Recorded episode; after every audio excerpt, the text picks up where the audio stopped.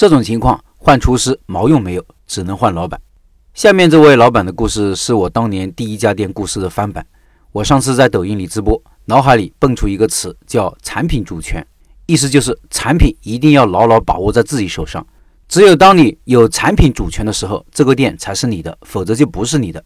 下面这位老板虽然采取了措施，但是我可以预感到他现在的措施是错的。再折腾一两次，他也会跟我当年一样。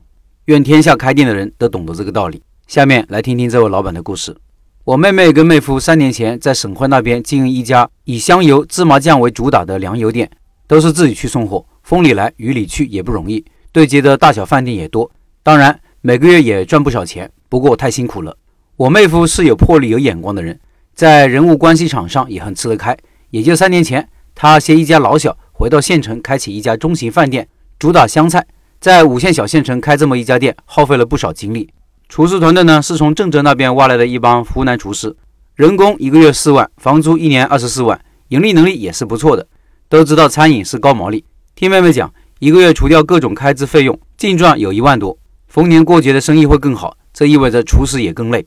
前几天跟媳妇儿讨论我妹的饭店，我提出一个疑问：我妹夫跟妹妹都不是厨师出身，是如何驾驭得住整个厨师团队的呢？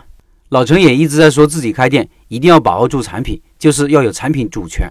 我媳妇说，应该是妹夫管理有数，懂运营管理。事实上是不是这样呢？往下看，前段时间这边发生疫情，妹妹的店要重新搞装修，说是生意不好了，要重新装修，改变一下风格。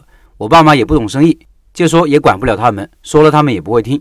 前两天我妹妹去湖南那边了，说是去考察生意、考察市场。今天早上我给我妈打电话，问问他们那边的情况，从她口中我得到了一个答案。以下是对话实录。我说：“妈，俺妹出去旅游了，我看她是去广东了。”我妈说：“哪是旅游啊？他们是去湖南签厨师了，顺便去广东转一转。”我说：“签厨师干嘛呢？不是干得好好的吗？”我妈说：“厨师长不行，不听安排。有些员工行，脾气好；有些厨师不行，暗地里给你使坏，把机器设备啥的都搞坏了。”我说：“嘿，看来不懂技术不行呀。”我妈说：“你妹夫虽然是老板，他厨师长比他还当家呢。”说不得，更骂不得。